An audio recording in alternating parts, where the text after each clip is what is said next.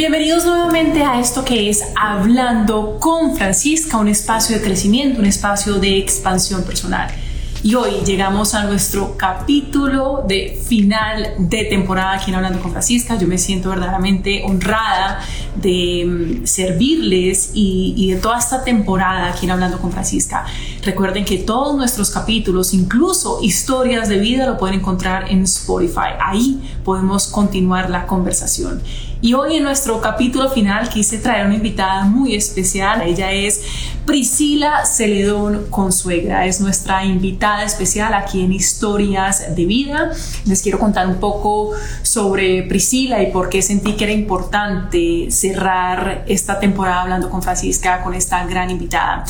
Priscila es magistra en ciencias políticas y abogada certificada como coach internacional con diplomas en planeación estratégica y alta dirección.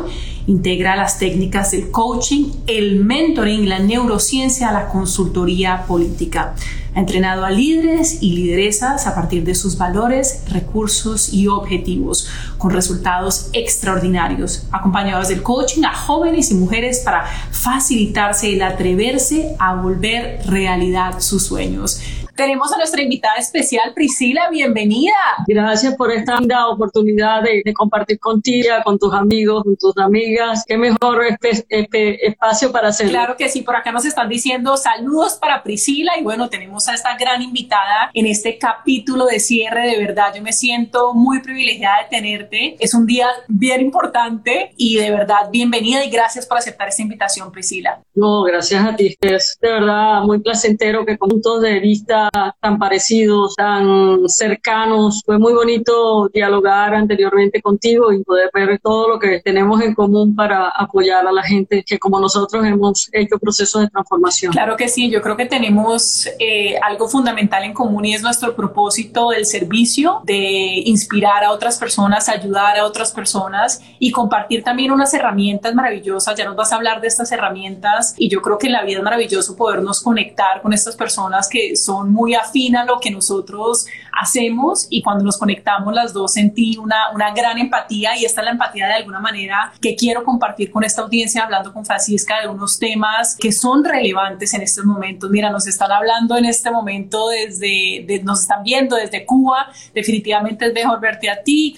Priscila, quiero comenzar eh, un poco con tu historia personal, que nos cuentes cómo se combina la formación tradicional con la programación neurolingüística, tu carrera carrera es amplia, es diversa.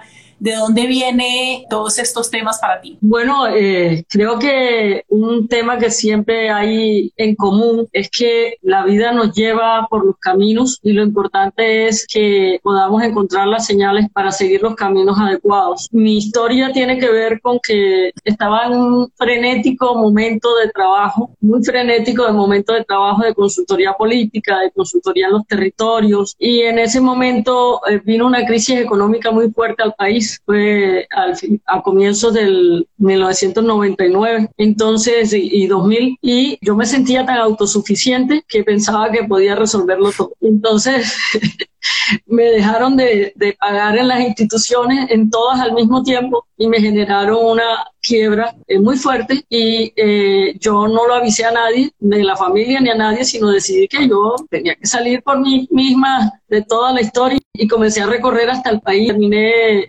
haciendo trabajo en el eje cafetero, que estaba en la etapa de post-desastre de del terremoto. Entonces, de pronto comencé a sentir el cuerpo como que estuviera teniendo problemas y yo seguía frenética en lo que estaba y resulta que, que estaba viviendo un proceso de, de, pánico asociado a que no podía resolver situaciones que yo jamás había tenido que atender, o sea, y que yo en mi casa el, había un principio que decía que no se podía dormir si uno tenía deudas, que decían que la mejor almohada era no tener deudas, entonces yo desde ahí no podía dormir, no podía conectarme con mayor cosa, trabajaba frenética para nuevamente recuperarme y eso me mandó muchas veces a, las clínicas y llegaba sintiéndome muy mal, con mareo, con taquicardia y me decían que no tenía nada. Entonces después me dijeron que tenía era un, síndrome de pánico y que tenía que medicarme. Eso me pareció terrible y, en la lucha por eso encontré el camino primero de la programación neurolingüística y después del coaching. Y me di cuenta, ahí, ahí comienza el darse cuenta, la conciencia, que es muy importante, me di cuenta que estas herramientas no solamente eran para resolver esos problemas personales como el que yo tenía y como muchos otros que había visto, sino que también era un camino para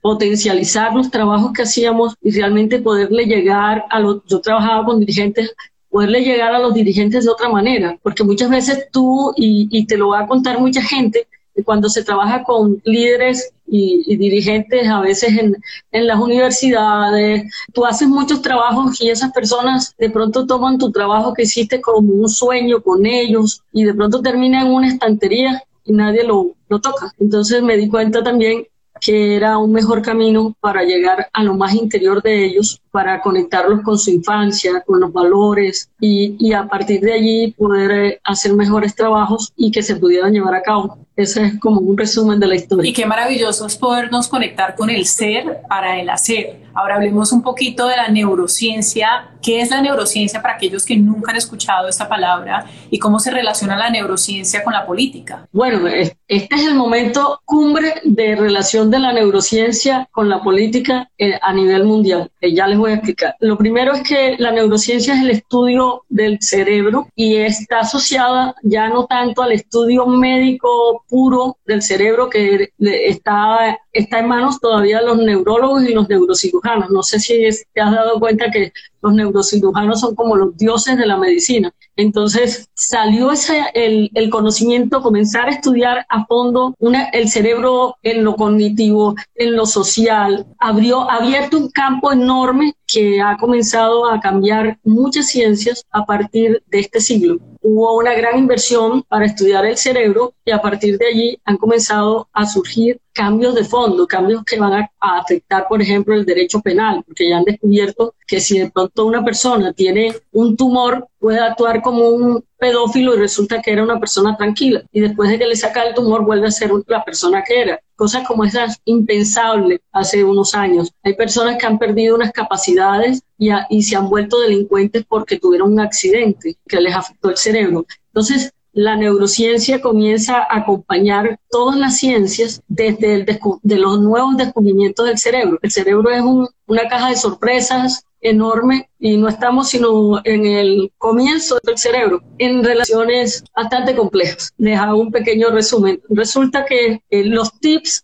que han surgido de cómo funciona el cerebro, qué, hay que decirle al cerebro, cómo se toman las decisiones. Imagínense que todas las decisiones que nosotros creemos que han sido súper razonadas, todas son emocionales. Entonces ya con aparatos, con resonancias, con todos los detalles, se ha descubierto que realmente todas nuestras decisiones son emocionales, o sea, tú votas con tus emociones. Ese descubrimiento ha sido muy significativo porque eso no ha llegado tanto a abrir el campo de la ciencia política ni de ciencias sociales y afines a procesos de desarrollo social y político, sino que ha llegado más que todo al campo de la administración empresarial y de algo que se le llama el neuromarketing, que es el manejo en manos de expertos, en, eh, expertos vendedores de estos conocimientos de neurociencia.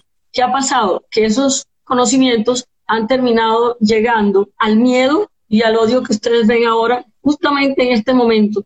Cómo se despierta el miedo, cómo a través de palabras que llegan al cerebro y que tienen una connotación, se despierta el miedo y el odio y hace que los ciudadanos actúen como si estuvieran locos o como si estuvieran hipnotizados. Esto estamos viendo ahora mismo en Estados Unidos y lamentablemente en Colombia y en otros países eh, muchas elecciones han estado pasadas por este manejo del miedo y del odio sobre palabras que de pronto ni siquiera quedan claras que son. Entonces, simplemente con que se despierte basta para manipular a las poblaciones. Mm. Eso es lo que me parece un poco lamentable. Cuando hablamos de manipular, inevitablemente tenemos que hablar de las redes sociales, es decir, eh, The Social Dilemma, por ejemplo, o el dilema social, este documental que sale en Netflix y causa toda una revolución y nos explica de alguna manera este lado de manipulación y muchos incluso hablan de cerrar las cuentas de redes sociales porque quizás hablan de algo que muchos sabemos y que tú de hecho hablas también en tu libro Manual de Coaching Político, Aprende a jugar limpio, a gobernar de forma exitosa. Hablemos de las redes sociales, los pros y los contras de las redes sociales y, de ese tema de manipulación que muchas veces no vemos cuando estamos haciendo me gusta a un artículo, cuando estamos entrando a Instagram y decimos, porque estoy de alguna manera perdiendo una hora de mi, de mi tiempo y no nos damos cuenta toda la manipulación que hay detrás. Tan importante es que quiero llegar más a fondo que me presenté a un doctorado solamente para ahondar y dedicar los próximos tres años de mi vida a ese estudio, porque estoy muy preocupada por el efecto en las democracias liberales como las nuestras. A ver cómo te lo, lo, ponemos. Esto es una discusión que está en este momento a nivel mundial en la mesa, decirlo de alguna manera. Cuando las redes sociales y especialmente el Internet es otro instrumento de comunicación, como lo fue la radio en su momento, la prensa en su momento, la televisión en su momento. Entonces, ¿qué ocurre? La discusión grande es que cuando salió, cuando surgió la radio, también hubo momentos en donde se generaron todo tipo de, historias, de ovnis, de situaciones de terror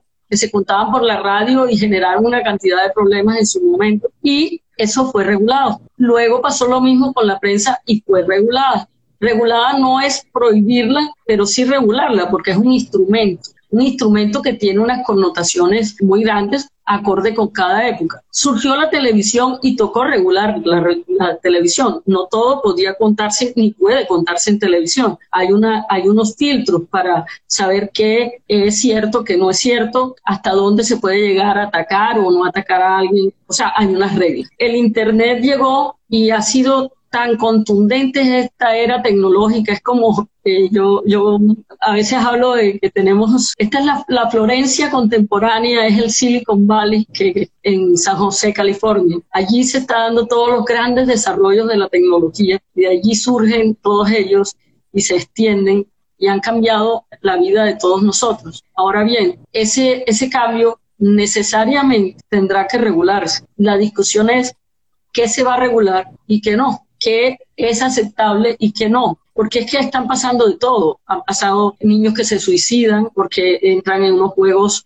que nadie sabe, porque los, padres a veces no se enteran de lo que está surgiendo, del tiburón, el, bueno, una, una, serie de nombres y han pasado situaciones críticas. Los fake news. Están los pedófilos, exacto, todo lo que estás comentando antes eh, es terrible. Entonces, lo que yo quisiera comentarles es que la tecnología de la información, todas estas redes mezclados con los conocimientos del cerebro, es una, tiene una potencia y un impacto gigantesco. Todavía no lo hemos terminado de estudiar.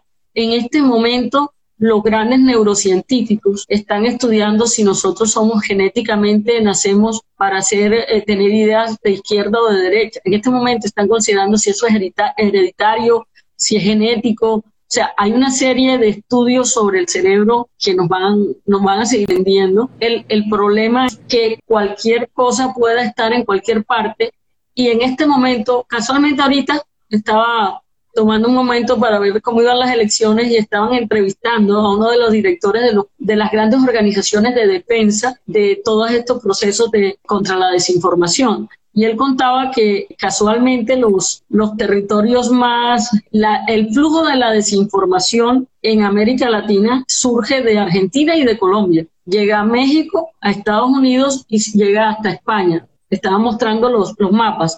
Entonces nosotros estamos en el eje del proceso de desinformación. Esto si además lo mezclamos con empresas que en cuestión de muy poco tiempo manejan la información que quieren de, todos nosotros, compran la información de nuestros perfiles, saben exactamente con qué palabras hablarte a ti y abrir tu canal encantado y que, con qué palabras hablarle al de al lado. Eso es eh, extremadamente potente y es de una manipulación infinita en malas manos cómo Priscila estamos hablando también un poco del caos eh, en los gobiernos y cuáles son las consecuencias de estos caos. Estamos hablando de que todo lo que está pasando está generando un conflicto interno, pero también está generando un conflicto para nuestra salud mental y emocional, comenzando por el miedo, comenzando por todas estas fake news, cómo, cómo realmente comenzar a abordar estos temas eh, y, empezar a entender verdaderamente lo que está pasando y de alguna manera a conectarnos también con nosotros para poder navegar estos tiempos. Bueno, tenemos varias, eh, esa, pregunta tuya es gigantesca y eh, no, o sea, ojalá tuviéramos todas las respuestas. Sin embargo, lo que está, está por verse y por mirarse es que tenemos varios elementos. Tenemos el elemento de, del proceso de cómo estos mercaderes de la política están filtrando información de todos, están manejándola. De hecho, hoy acaban de decir que en Facebook, aún sabiendo que hay informaciones que son, que son falsas y se les informa, las dejan colgadas, por ejemplo, en estas elecciones. Entonces, realmente, ¿hasta qué punto los, los dueños de las redes realmente están eh, involucrados como de manera neutra en el proceso. Eso es una, una inquietud. En, qué momento los grandes poderes, de pronto los que no vemos, también están involucrados. Hay toda una historia sobre cómo Rusia ha estado involucrada en las elecciones de Estados Unidos y en muchos otros sitios. Eh, en Europa ya han tenido unas preocupaciones enormes en, algunos de estos temas y Angela Merkel y, Macron están trabajando en llave para ver cómo, cómo pueden aportar. Ahora, ¿qué hacer? ¿Qué hacer? Una de las cosas que habría que identificar es que se creen nuevos organismos que de verdad puedan incidir en identificar de manera diferente las cosas. Ahora mismo tenemos un checklist, el check, checking hay dos o tres eh, sistemas de chequeo. ¿Quién mira un sistema de chequeo cuando ve un video? Nadie. Nadie va a ver realmente, aunque, aunque te salga, ah, puede averiguar que esto sea falso, tú no vas a revisarlo. Estamos en el tiempo, en el online, en lo inmediato. Inmediatamente de pronto le das tanto que estás teniendo y que estás haciendo parte de, una, de un juego en donde eres simplemente parte de las fichas a mover. Ahora, hay también que ver que tenemos una circunstancia que agrava todo. Yo creo mucho en la historia, creo mucho en que en las historias personales, cuando queramos, queremos saber de nosotros, tenemos que averiguar de nuestros ancestros y hacer una línea sobre ellos para que realmente podamos encontrar lo que nos pasa. E igual, creo mucho en la historia universal. Realmente en este momento las personas, yo he estado muy pendiente de, leer a, los autores que puedan clarificar lo que está pasando, porque es muy confuso. Y eh, he encontrado que la mayoría son historiadores, la gran mayoría son historiadores. hay eh, expertos en historia epidemiológica, eh, en la historia universal, está Yuval Harari, que es uno de los grandes, recomendadísimo leer a Yuval Harari para entender cómo pasamos de animales a dioses tan rápido, por ejemplo, y qué nos espera en este siglo. ¿Qué, quisiera comentarte? Eh, a mí me parece que la historia, eh, pues en este momento preocupa. ¿Por qué? Porque eh, lo que estamos viendo en Estados Unidos, si vamos a, leer la historia, se parece mucho a la Alemania de los años 30. Es decir, había pasado la gripe española, que no era española, pero se llama así, así quedó llamándose, que fue de 1918 a 1920 exactamente hace 100 años teníamos una pandemia como la que tenemos ahora, gracias a Dios, eh, con menos consecuencias en, fallecidos que en aquella época, que éramos, éramos más o menos 2.200 millones de personas y murieron 50 millones de personas. Eh, realmente eh, en este momento está, la situación es mucho más amigable, aunque la citamos tan mal. Pero teníamos, la pandemia generó, acababa de terminar la, la Primera Guerra Mundial, entró la pandemia y luego entró una crisis económica, que es normal, que viene con las guerras y que además también era, había un cambio de modelo económico. Entonces, en este momento tenemos exactamente una situación similar. ¿Qué tenemos? Tenemos la decadencia del modelo globalizador. El primer país que, que tuvo este modelo y que eh, se implantó este modelo fue Chile. Justamente Chile ha sido de los primeros países que ha tenido manifestaciones, que ha tenido eh, marchas. El año pasado fueron fuertes, este año, dado la pandemia, no tanto, pero también han existido y han tenido que encontrar una, una solución y hace poco eh, tuvieron, fueron a las urnas a votar para ponerse de acuerdo con una nueva constitución. Eso nos muestra que así como está pasando allá, ha pasado en Estados Unidos.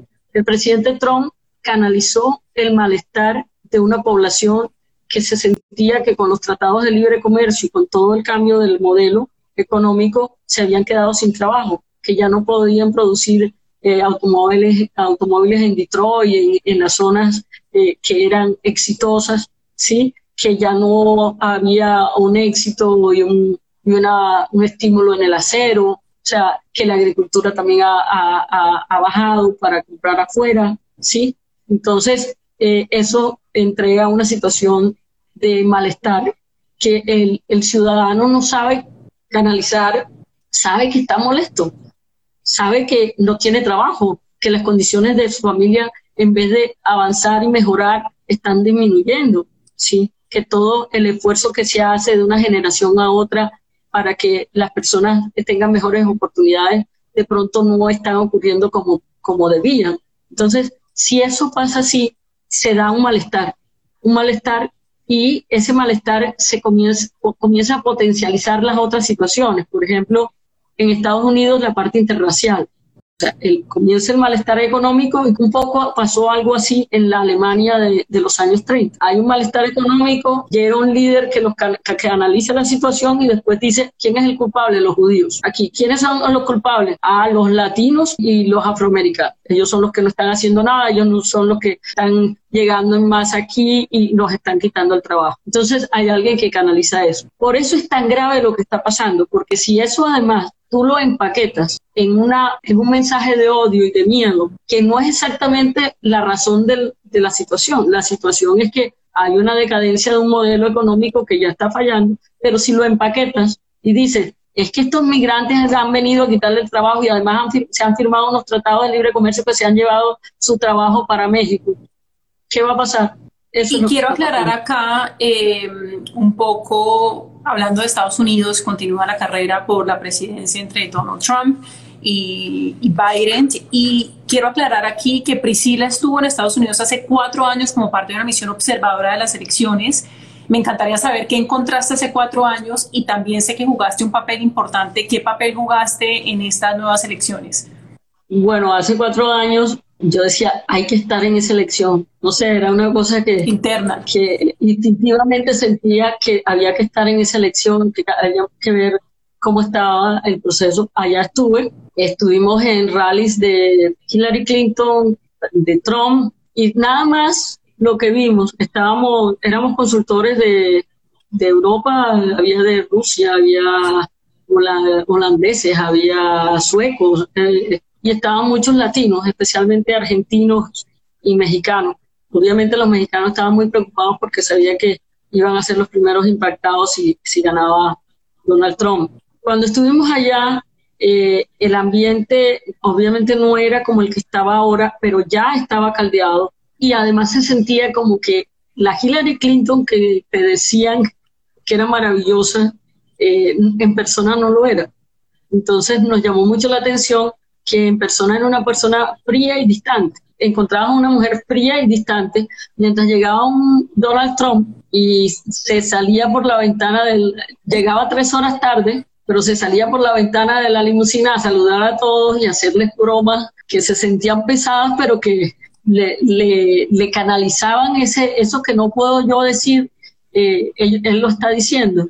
Me llamó la atención también que era una población blanca rural que realmente se sentía muy identificada con él, como nosotros queremos ser como él, rico, que puede, que como es rico, entonces se siente merecedor de poder decir lo que le parezca, que eso viene con el, el proceso, que puede ser irónico, puede ser bravucón, puede gritar, puede usar, pero eso viene porque él es, una, es rico y tiene fama y acaba de, acaba de salir de, de, de, la televisión en El Aprendiz, de, gran el gran empresario que podía despedir al que no servía, el que sabía quién era excelente. Eso lo sentimos y nos dimos cuenta que, él iba a ganar, que aunque todas las encuestas decían lo contrario, sabíamos que las posibilidades de ganar eran altas. Nosotros acabamos de vivir eh, las elecciones del no, entonces yo me acuerdo que me atreví a decirles a los encuestadores demócratas que nosotros acabamos de vivir un proceso lamentable, todavía teníamos como un poco la resaca del, del no, de haber ganado el no a la paz, y yo les dije que les podía pasar lo mismo que a nosotros. Me acuerdo que dijeron que en la institucionalidad de ellos no podía pasar eso, que eso podía pasar en nuestro país, pero al día siguiente estaban llorando en los andenes la, la pérdida de las elecciones. Yo creo que, que este fenómeno de, de Donald Trump es un, canal que está canalizando una población que está molesta, que ha impulsado procesos peligrosos y que hace parte de una ola de populistas autoritarios que está tomándose el mundo poco a poco, pero que se ha ido expandiendo y que es muy, muy preocupante porque cuando nosotros los ciudadanos tenemos miedo, estamos guardados, somos sumisos y estamos esperando protección de nuestros dirigentes, sí, eh, es cuando ocurren las tiranías y no estamos lejos, no estamos, es muy inquietante. Eh, de todas maneras, eh, esta, esta lucha que hay en estos días en Estados Unidos y todo lo que, lo que preparó Donald Trump con anticipación para generar esta violencia que y para, para de, anular el voto, él ya había preparado todo para tratar de anular el voto por correo, que es lo que estamos viendo. Es decir, sabía que la mayoría de la gente que vota por correo es demócrata. Entonces, como fueron tantos los votos por correo, entonces lo que ha hecho es eh, decir, eh, haber preparado el, camino para decir que los votos por correo podían ser, eh, podían traer un fraude, que había una cantidad de votos por correo allí, que eso era un, era un fraude. Y además, él sabía que primero se iban a contar los votos en, presenciales y ahí le iba a ir mejor. Entonces, por ejemplo, se ha generado un espacio increíble, pero esperado. Entonces, esto que está pasando ya no está tan lejos de las cosas que nos han estado pasando a nosotros. Ahora, decir que nos están pasando, para nosotros es muy importante entender que eh, nos hablan de izquierdas y derechas. Y con eso, la verdad es que son palabras. Sí, los seres humanos totalitarios pueden ser de izquierda o derecha y funcionar igual. Eso, eso es una de las cosas más importantes y lo que podemos decir es que es clave que las personas comiencen a leer. Leer eh, trae consigo la, comprensión de lectura, supera la educación. Yo estoy de acuerdo con los expertos que dicen que es más importante a veces leer que lo que podamos a veces aprender de memoria en una escuela. En eso suena un poco fuerte, pero está comenzando a comprobarse que la comprensión de lectura es fundamental y es de las cosas que más se han disminuido en muchos escenarios. Entonces, eso es lo que podría mm, decir. Por otro lado, si vemos, tú hablas en tu libro Manual de Coaching Político la importancia de la resiliencia para poder liderar, es decir, de poder trascender estas historias, de poder realmente conectarnos con esa historia que hablamos también de las historias personales y de la importancia de esas historias. Si vemos por otro lado un personaje como Joe Biden, eh, que realmente tiene una historia de resiliencia muy fuerte, donde su esposa y su hija eh, mueren en un accidente, su hijo muere de cáncer, eh, él decide seguir adelante. ¿Cómo, cómo, ¿Cómo se puede incluir estas historias personales para, para liderar, para liderar de una manera diferente? Lo más valioso que tiene cualquier dirigente es su historia personal. Sin embargo, cuando se acercan a una elección, que es una de las cosas que he estado como luchando mucho con ese tema.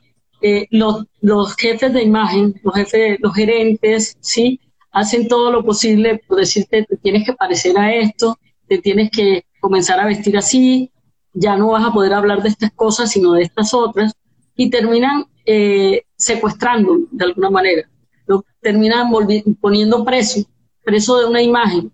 Entonces, allí se va perdiendo esa historia personal, se va guardando eh, aparte, no, no, no va surgiendo y solamente los grandes líderes, los que tienen cognición social, son los que están pudiendo trabajar desde adentro hacia afuera.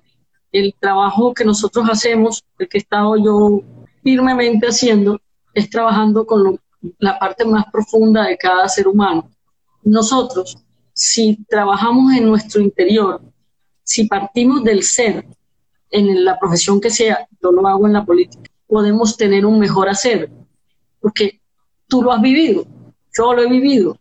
Todos los que hacemos un trabajo de conciencia y con nuestro interior, obviamente que ese interior es el que nos convierte el camino de la praxis, nos lo vuelve más sencillo y más coherente. Cuando nosotros somos coherentes, podemos vivir los valores. Lo que uno le ve a Biden en este momento es que le dice, me, me, llamaba la atención, mientras todos están desesperados y Trump está alteradísimo, él le dice a su gente, tranquilos, vamos a ganar, pero vamos a esperar que pase todo. Entonces, los demás todos desesperados, los otros en una violencia. Eh, la resiliencia marcada eh, es que tuvo para no responderle con agresividad a los insultos a su familia que le hizo Donald Trump en público. Ese, eso, eso es clave. Mira, eh, cuando yo he visto, yo he tenido la oportunidad de estar muy cerca de muchos líderes que los he visto llorar, los he visto sentir miedo, los he visto contar historias muy fuertes que les pasaron en su infancia y los he visto eh, eh, permitirse decir, no sé, voy a aprender. Eh, eso en público no lo pueden hacer, pero si lo hacen en privado y de pronto el libro tiene esa búsqueda, si cualquier líder del tema que sea, aunque lo hice para político, te voy a contar algo como muy, muy bonito que me ha pasado y me tiene muy alegre, que es que casi toda la gente que ha comprado el libro, por la que yo he podido seguir porque me lo han comprado en, en línea, son coach de diferentes partes del mundo. Eso me ha alegrado mucho, porque eso significa que va a tener más trascendencia que el de la persona que va a hacer el ejercicio, porque van a incluir esos ejercicios en, en su trabajo, que están considerándolo eh, un elemento de trabajo. Entonces, yo estoy muy contenta, no tengo ningún problema con que los copien, que los usen, que los usen, para eso es. Y hablando, Priscila, específicamente del libro, eh, me surge esta pregunta y es que en estos tiempos de pandemia, de transición, de transformación, nos hemos dado cuenta que hasta el más fuerte es vulnerable, pero en tu libro, Manual de Coaching Político, tú dices, abro comillas, como político debes trabajar para reducir tus vulnerabilidades tu fragilidad interna. Por ello debes conocerlas bien para gestionarlas. ¿Cómo gestionar esa vulnerabilidad que absolutamente todos tenemos y llevamos dentro? A ver, los políticos eh, tienen que trabajar con, con nosotros. Les voy a poner un ejemplo. Las mujeres, mira qué interesante, las mujeres han sido las gobernantes que mejor han manejado esta pandemia. ¿Por qué? Ellas, las que están ahí, y yo le, he seguido un poco las historias, algunas, especialmente me gusta mucho la de Nueva Zelanda. Han identificado sus vulnerabilidades, ella tiene como claro, le he oído muchas de las historias, ella lo tiene claro y a, a partir de allí son capaces de buscar ayuda, de saber qué, de ser capaces de decir no sé. Es que nuestros dirigentes se han vuelto que, unos dioses que todo lo saben y que todo lo tienen capacidad de contestarnos. Eso no es cierto. Las vulnerabilidades tienen que ver con eso. Yo no sé de tal tema, realmente no sé. No sé, pero puedo aprender. A mí eh, eso fue siempre algo que me gustó mucho en un tiempo que estuve muy cerca de Noemí Sanín, que ella era capaz de decir en público, no sé, que eso es muy extraño en nuestros dirigentes. Si todos, todos te dan alguna respuesta, aunque sea una respuesta que no tenga nada que ver, ellos dan una respuesta. Y las mujeres al, somos más capaces de reconocer nuestras vulnerabilidades y eso nos hace más resilientes y eso nos hace más capaces de gestionarlas. Gestionarlas no es eliminarlas, es gestionarlas, es saber, bueno, ¿cómo voy a jugar? Bueno, yo no sé cómo voy a atender esta, esta crisis en, en lo económico, pero tengo que averíguame con tal, tal experto, bueno, conéctame con tal organismo multilateral. Yo tengo unas preguntas, o sea, es otra forma de manejar las cosas cuando, cuando tú asumes que tienes que gestionar tus vulnerabilidades. Hay muchos, mira, yo he encontrado dirigentes que, que te dan unas respuestas increíbles. Un día hablando con, con un congresista que tiene más de 20 años en el Congreso, me dijo que le tenía miedo a hablar en público. o sea, son cosas que te dejan impresionar, tiene más de 20 años, y, y, que tenía que tomar licor para poderlo hacer. Imagínate si yo, si, si al, al, tener un miedo, y, esa es una vulnerabilidad que yo debo gestionar. Yo no me puedo pasar 20 años tomando licor para resolver hablar en público, o no, pero eso pasa. Entonces sí es necesario que gestione sus, y hablando de las mujeres, de mujeres en posición de liderazgo, tú has tenido la oportunidad y también el gran privilegio de trabajar con estas mujeres en posición de liderazgo. Tú hablas de una revolución emocional de las mujeres. ¿Esto qué significa y cómo de alguna manera también que nos están escuchando hoy aquí en Hablando con Francisca, pues se pueden unir a esto? Porque revolución emocional, ¿qué significa esto? Bueno, nosotros hemos vivido la revolución sexual, la revolución laboral, la revolución política. Y nuestras mujeres, digamos que tenemos una situación ancestral que vamos heredando miedos y culpas. Para no hablar de eh, la herencia de, y la discusión y la nueva era del cuerpo. Hemos pasado eh, solamente desde que de los 20 años a la edad que tengo, he visto todas las versiones entre anorexia, entre no anorexia, ha habido todo tipo de situaciones, las personas que se hacen muchas operaciones eh, que quieren ver, o sea, hay, hay en, cada, en cada tiempo una época para, para hacer algún cambio eh, y, intentando buscar una, una, mejor imagen. ¿sí? Yo pienso que eh, me he encontrado con situaciones de mujeres con miedos y con culpas muy, muy seguidos, ¿sí? Y creo que hemos dejado atrás el deseo de, hacer la competencia con los hombres y de defendernos y de eh, vernos bien berracas, bien firmes, bien fuertes, se nos ha olvidado que eh, esa fuerza también tiene que comenzar desde adentro. Entonces, además de todo el empuje, que yo lo admiro profundamente, creo sinceramente que hay muchos miedos y muchas culpas que hay que resolver para que nuestras mujeres no se enfermen en, en la búsqueda del equilibrio y de la competencia sana pero que internamente a veces no estamos tan sanas. Eso es un trabajo que hay que hacer y estoy haciendo lo posible por poner mi granito de arena también ahí. ¿Cuál sería ese comenzar si, si las mujeres hoy aquí hablando con Francisca te escuchan y dicen, eso me suena, eso me suena, el tema de, la culpa, el tema de realmente entender nuestra historia, de de compensar a comprender nuestra historia, de no repetir esos patrones quizás que durante generaciones y generaciones se han venido repitiendo en nuestra familia, pero cómo poner esa lupa o nivel de conciencia para comenzar un trabajo que de alguna otra manera es muy interno. Bueno, eh, nosotros que, que, hacemos coaching, que hacemos otras, que tenemos varias, varios instrumentos, eh, tenemos elementos para desarrollar prácticas y ejercicios y para acompañar a las personas a que puedan mirar en sus vidas más allá de lo, de lo evidente y cómo, cómo resolver esos caminos. Puede haber, los ejercicios pueden ser comunes, pero cada persona le va a dar un toque diferente. Entonces, eh, aprender esos ejercicios eh, ayuda mucho. Sí, así como se ha aprendido ya a la meditación, a la relajación, la yoga, todas estas estos elementos, todo lo que eh, lo nuevo que también estamos compartiendo gracias a las redes, porque también eso son de las cosas muy buenas de las redes. Sí. Entonces, también tenemos eso, ese, esos elementos que cumplir, o sea, hay que trabajar. Nosotros, por ejemplo, y, te invito, eh, deberíamos un día de estos hacer eso juntas, sería súper potente, eh, hacer un, parte de ese programa de revolución emocional, un programa para convertir en líderes a las mujeres asociado a cómo trabajar en talleres de miedos, talleres de culpas, talleres con su cuerpo, talleres de relaciones, ir acompañando, son procesos. Lo importante es que si comienza el proceso desde el interior, si podemos saber por qué mi familia, mi mamá no me quería, pero mi mamá, eh, eh, eh, uno de los posibles casos que puede tener y encuentro que es que la mujer, la madre tuvo este problema, aquel problema, eh, la abuela tuvo aquel problema, que sí, comenzamos a entender. Cuando entendemos, hacemos conciencia y allí comienza todo el mejoramiento interno, sanar lo interior, como lo dices tú muy, muy firmemente en tu libro y todo el proceso que tú has hecho. los, procesos son claves.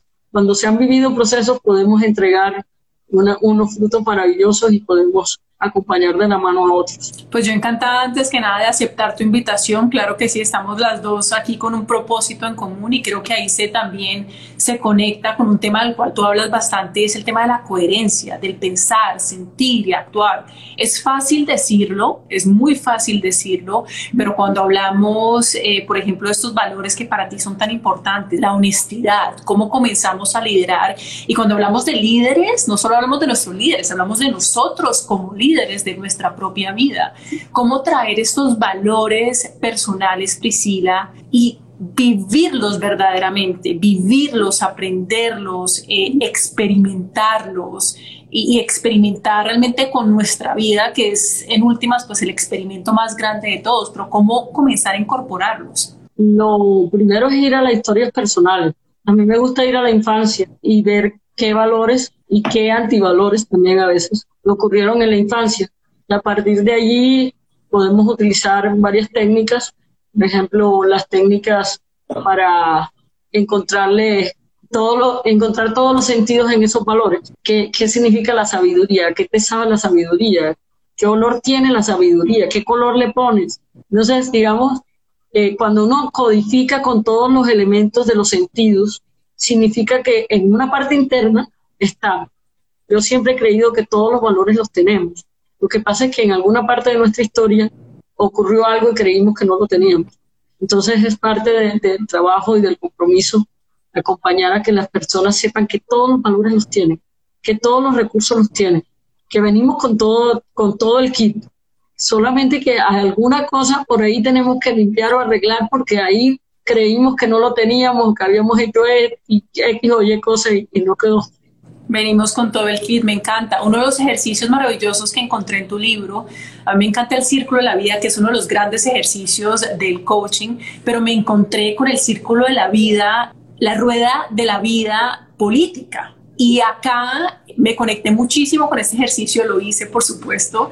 Cuéntanos un poco esa rueda de la vida política eh, que aquellas personas que no están incursionando en la política, pero que son los líderes de su propia vida, se pueden conectar con esta rueda de la vida política y pueden entender dónde están, dónde están en este momento para comenzar a direccionar sus vidas hacia ese objetivo. Sí, lo, lo, pensé mucho a partir de los trabajos que he hecho con dirigentes desde el 2006 para acá en coaching y lo fui dándole un peso a cada uno de esos temas. O sea, realmente en la vida política hay una importancia clave para el conocimiento y la información, tanto la que tú tienes como la actualización que tengas permanente. O sea, es un tema permanente. Entonces, ¿cómo estás trabajando con eso? También con eh, el, el, equipo humano, ¿sí? ¿Cómo trabajas con, tú con el equipo humano? ¿Cómo es tu equipo humano? ¿A quiénes eliges? ¿Quiénes prefieres? ¿Prefieres personas suaves? ¿Prefieres personas duras? ¿Crees que es más, más agradable eh, una persona que te habla amable, que eh, acompaña los procesos de la mejor forma? ¿O prefieres alguien que parezca que está teniendo mando y está teniendo control como si fuera, como si tratara con cosas. Eso es una de las partes que también tengo en el libro. Hago la diferencia entre lo que es liderar a las personas y controlar las cosas. Sí, no es lo mismo. El, también es el clave el compromiso. No, no todo compromiso, no todo nivel de compromiso realmente acompaña un verdadero liderazgo. Y las, la única forma que lleguemos a donde vamos es sabiendo, enfocados y comprometidos con lo que queremos lograr. Entonces, muchas veces vemos personas eh, que están liderando o que quieren llegar lejos, pero resulta que su compromiso no está grande. Entonces, eso también es un punto clave, igual que el de toma de decisiones. Hay personas que toman decisiones bajo la impulsividad y les va muy mal, y hay otros que se informan, que se serenan, que sí, tienen la, la forma de tomar decisiones. De hecho, yo creo profundamente en que toda decisión que no tiene una parte de conocimiento en los políticos en medio de un tiempo que siempre es corto. O sea, en política los tiempos son extremadamente cortos y, y en la vida humana también. De pronto no tanto como en la política, pero también. Y entonces tomamos decisiones con el conocimiento que tenemos y si no es suficiente, nos vamos a equivocar. Entonces, digamos, eh, tomé cada elemento porque me pareció que se mire con los elementos claves. Hablamos un poco, tenemos unos pocos minutos aquí en Hablando con Francisca, pero me gustaría, eh, hablamos un poco de Estados Unidos, hablemos de Colombia. Tenemos tantos problemas, hay tantas cosas por resolver. ¿Cómo comenzar? Realmente, ¿cómo, cómo dar esos primeros pasos? Yo sentiría que conectarnos con un propósito propio para, para un bien común podría ser un comenzar, pero en tu parecer, ¿cómo, ¿qué hacemos? ¿Cómo salimos de todo esto? Porque hay tanta, hay tanto por trabajar, hay tanto por hacer. A ver, ¿qué te digo? Yo me he estado preguntando exactamente eso en estos días y he tenido bajones y subidas. No, no te voy a negar que he tenido varios bajones y me parece que el nivel de confusión es enorme lo primero que hay es una gran confusión, que estamos siendo llevados como las olas, acorde con la información que nos dan, para molestarnos, para que odiemos, para que tengamos miedo, para que entre las familias nos choquemos si pensamos de una manera o de otra. Y realmente no estamos teniendo capacidad de serenarnos y pensar realmente con, con valores, con el valor de la solidaridad. Estamos en un momento solidaridad, compasión, prioridad en la vida, priorizar la vida. Eh, uno le oía a, a Antanas Mocus antes el tema y parecía que, que, que, bueno, se suponía que eso está determinado, la constitución le da prioridad a la vida, todo, o sea, bueno, sin vida no hay nada. Sin embargo, al parecer, sí necesitamos comprender la prioridad de la vida, por ejemplo. Yo tenía un profesor que tenía una frase contundente, muy fuerte. Uno, de los políticos que estuvo metido en un proceso anterior a todo esto y digamos que, que generó un conflicto casualmente en unas elecciones enormes. Y él tenía una frase que decía, un muerto es una tragedia familiar, 100 muertos es una tragedia nacional, mil o más de mil es un número estadístico. Lamentablemente, pareciera que, Colombia ha llegado a esa etapa del número estadístico. De hecho, la gente que ha fallecido en esta pandemia que a todos, de alguna manera, se han pasado unas cifras enormes, pero realmente ya todos estamos como cansados de, sufrir, de sufrirnos cada noticia y terminamos teniendo que tomar distancia. A mí me parece que necesitaremos generar grupos de personas que de pronto no sean expertos en política, pero que sí vivan sus valores, sí tengan un reconocimiento desde los valores en la comunidad, no para hablar de izquierdas y derechas, sino para hablar y retomar los temas de qué necesitamos como grupo humano, como comunidades, qué necesitamos para salir adelante después de una pandemia, de una crisis económica que apenas comienza. ¿Realmente necesitamos una lucha entre adictos al poder o necesitamos ponernos de acuerdo y no hacer un juego de esa índole? Yo creo que esa es la, como la pregunta que tengo todavía en la cabeza dándome vuelta. Y de alguna manera todavía no tengo una respuesta De alguna manera la gran reflexión. Tenemos pocos minutos, Priscila. Eh, de verdad ha sido un gusto y un honor tenerte hoy acá con tus enseñanzas. Me encantaría un último mensaje para la audiencia de Hablando con Francisca. Gracias. Bueno, el mensaje es claro. Nosotros primero somos seres humanos. Como seres humanos tenemos que vivir nuestros valores y tenemos que apoyarnos y pensar que eh, los valores claves de la vida, de la solidaridad, de pensar en un futuro conjunto, en poder volver a soñar entre todos, es lo que más podrá ayudarnos a salir adelante y que debemos dejar atrás muchos de los debates que estamos teniendo porque los que están realmente manejando esos debates no están pensando en nosotros. Y ahora me encantaría tomarnos unos minutos, Priscila, para leer los comentarios de la audiencia hablando con Francisca. Dice, excelente tema, muy buen speaker, muchas gracias. Tenemos bien eh, Sucre, Francisca y Priscila, interesante escucharlas, un abrazo. La historia lo es todo, sin historia es imposible pensar en el futuro. Saludos, Prisi, te dicen por acá. También tenemos a ver, a ver, por acá tenemos Francisca, que bien maneja la entrevista, se nota tu profesionalismo, la berraquera de ustedes dos mujeres, muchas gracias, abrazo Prisi, te dicen por acá, abrazo, excelente, el bien común nos dicen, el punto de partida para Colombia, excelente todo, dejar el individualismo, nos dicen acá también, Priscila, me ha encantado, conversación reflexiva que nos deja muchas preguntas, Priscila, ¿qué haremos con esta inmensa brecha social. Eh, Priscila, no sé si quieras contestar esa pregunta. ¿Qué hacemos con esta inmensa brecha social? Nos dicen por acá. La brecha social tiene que ver con que tenemos un problema serio de decisiones en el nivel nacional y al tiempo se está privilegiando los grandes grupos económicos sobre los ciudadanos. Eso significa volver a encontrarnos para tomar mejores decisiones de gobierno y mejores decisiones como comunidades de, de lo pequeño hacia lo grande. El modelo económico en todo el planeta está cayendo. Estamos en plena decadencia. Hay que cambiarlo. En este momento todos los organismos, hasta los más recalcitrantes, han dicho que teníamos que tener apoyos en salarios mínimos básicos para la gente, porque si no, no, va a poder, no vamos a poder salir de esto. Sin embargo, se ha privilegiado otros grupos a los cuales han financiado y no propiamente una renta básica para la gente. Si la gente no tiene que comer, incluidos los que normalmente delinquen, vamos a tener un pocotón de gente haciendo cosas inadecuadas. No son conscientes de lo que estamos viviendo, no nos están representando como pensando en nosotros, no nos están considerando. Entonces nosotros tenemos que mirar y no caer en los juegos de las izquierdas y las derechas. Tenemos que pensar como comunidad como colombianos que necesitamos salir adelante, que no utilicen nuestros símbolos culturales nacionales para política y para otras cosas. No, nosotros necesitamos que nos reunirnos en grupos y comenzar a pensar y a soñar en que tenemos otras opciones. Priscila, muchísimas gracias. Eh, pueden continuar la conversación con Priscila. Gracias de verdad por ser parte